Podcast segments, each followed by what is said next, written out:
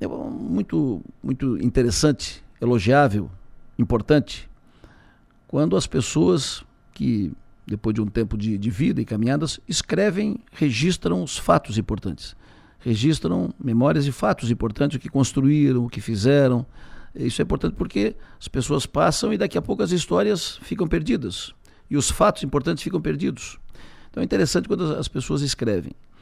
Uh, em Tubarão, o ex-prefeito, ex-deputado, médico, professor, Irmoto Ferchute, filho do Dr. Otto Ferchute, que é uma das personalidades mais importantes da história de Tubarão, o Irmoto fez mais um livro, hoje está com 82 anos o Irmoto, ele fez mais um livro contando histórias, histórias que ele ajudou a construir, histórias da sua vida, da sua vida como médico, evidente como cidadão que tem uma vida dedicada a Tubarão.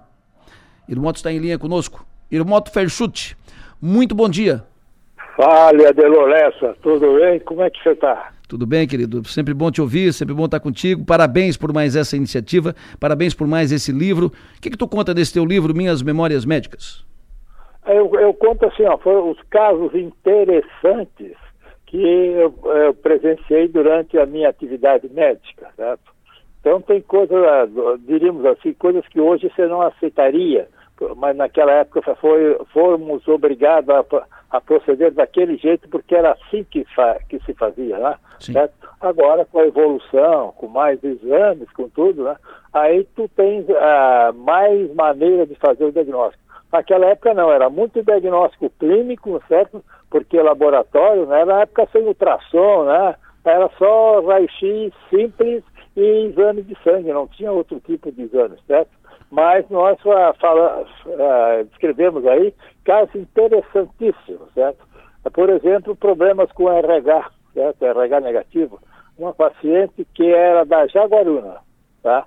Essa paciente veio uh, com um feto uh, morto com, no sexto mês e chegou, estava de plantão, como, eu, como a minha mulher era, é, né? RH negativo, e eu estudava muito isso na faculdade. Aí então atendi e resolvemos o problema dela. Essa senhora, tudo bem. Aí repentinamente ela começou a sangrar.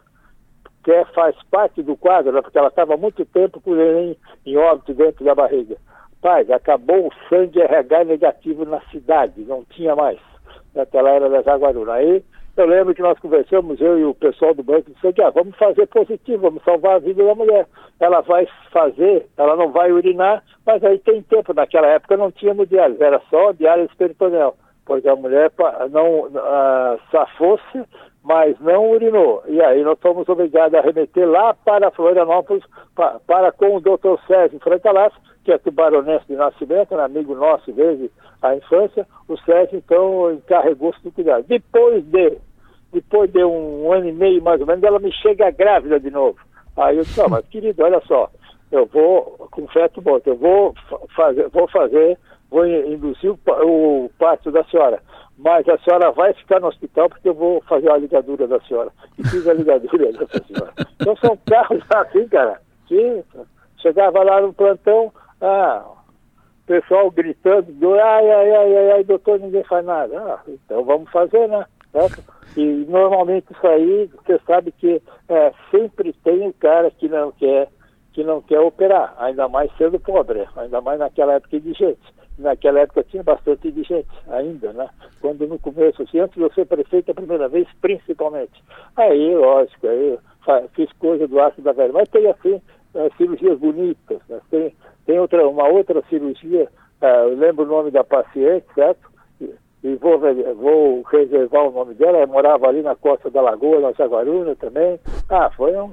Quem a atendeu em Florianópolis depois foi o cara, ah, o doutor Henrique, aquele que tratou do Tancredo, quando o Tancredo veio de Brasília para São Paulo. Hum, aí o pessoal chegou, ah, pô, que isso aí é uma coisa, o cara do interior que fez isso.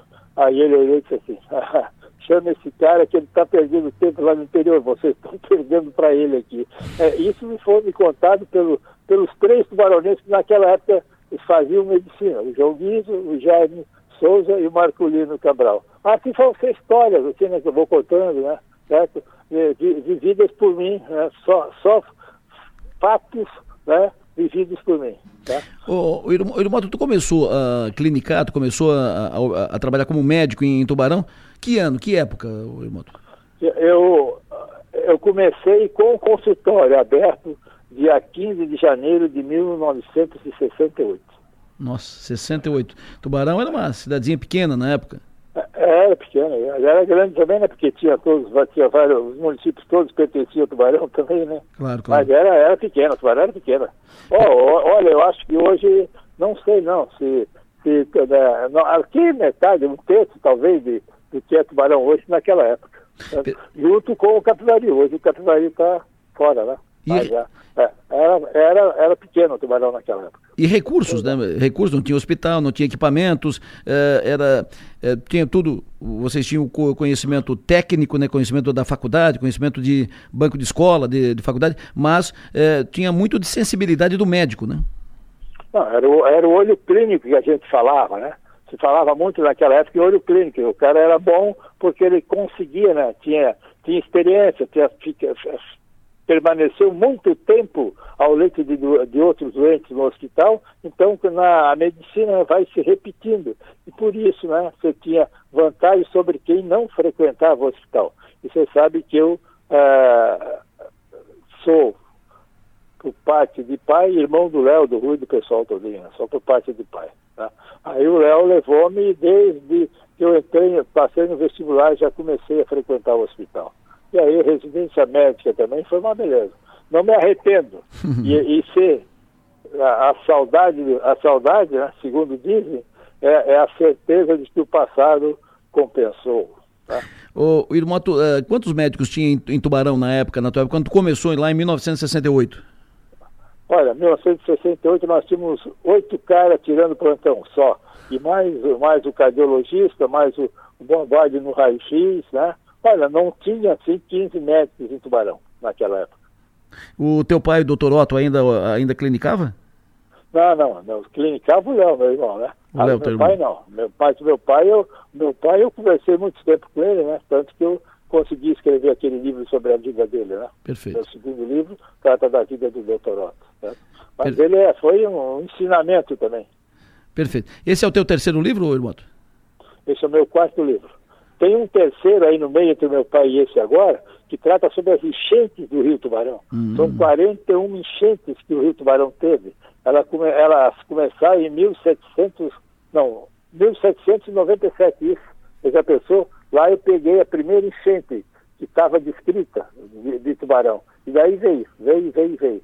E mais, olha só, e mais, o meu pai foi prefeito também, né? Como eu, três vezes até. Certo? E ele, só, ele foi deposto pelo pessoal do Getúlio, né? E, e olha, ele, ele ensinou-me o seguinte, que a Barra do Camacho era importantíssima, tá? Era importantíssima para o escoamento do tubarão. Que na enchente dele, grande, que eu rotulo como sendo a segunda de, de tubarão, né? Certo? Ele, ele é, abriu a Barra do Camacho e ela, como a nossa de 74, a barra estourou, né? Já hum. estourou e aí a água baixou repentinamente. Ah, e a de 74, depois que a gente lamitou a estrada da Jaguaruna, né? Sim. Aí a barra estourou mesmo, ah, isso aqui ah, não passava para o hospital às 5 da tarde a avenida estava tava aberta, não tinha problema nenhum. Tá? Porque a Barra do Camacho também agora, né? também agora a Barra do Camacho foi que salvou o tubarão. É tu... Não venho dizer que não, porque a barra do, do Camacho foi, que, foi quem salvou o Tubarão agora. Nessa, enche... né, nessa inundação de, de, agora. Tu era o prefeito em 74, na grande enchente de Tubarão de 74. É. Ou seja, os Fairchute eram os prefeitos de, de Tubarão nas duas grandes enchentes da história de Tubarão. Nas duas grandes enchentes da história de Tubarão, exatamente. Depois a maior, depois a só de 1897 que levou a casa da cidade, aquela ali na frente do Banco do Brasil hoje em dia, né? Perfeito. Aquela casa ali tava, só faltava cobertura, água, o rio transbordou, ele bateu na, na casa e levou a, a, tudo que tinha. Aí o João Cabral de Melo, que era o prefeito da época, a, reconstruiu imediatamente a casa da cidade. E aquilo ali foi, foi, o, do, foi o doutor Otto que depois comprou para a prefeitura de Tubarão aquela casa. Perfeito, Irmoto. Muito bom te ouvir. Uh, parabéns pela, por contar a história, por registrar essas histórias no, em livros. Isso fica para a memória, fica para a cidade, fica para as pessoas, fica para a posteridade. É. Parabéns pela tua história. Muito obrigado pela entrevista. Tenha um bom dia. Um abraço para ti, certo? Que Deus te proteja e a mim também não atrapalha. certo? Um abraço, um abraço, abraço querido. Um abraço, Irmoto. Um abraço, um abraço. Tchau, tchau, tchau. Abraço, Irmoto Ferchute, médico, professor, professor da, da Unisul durante muitos anos, o Irmoto foi. E político, foi deputado, foi prefeito da cidade de Tubarão, hoje com 82 anos. Acaba de lançar seu livro Minhas Memórias Médicas.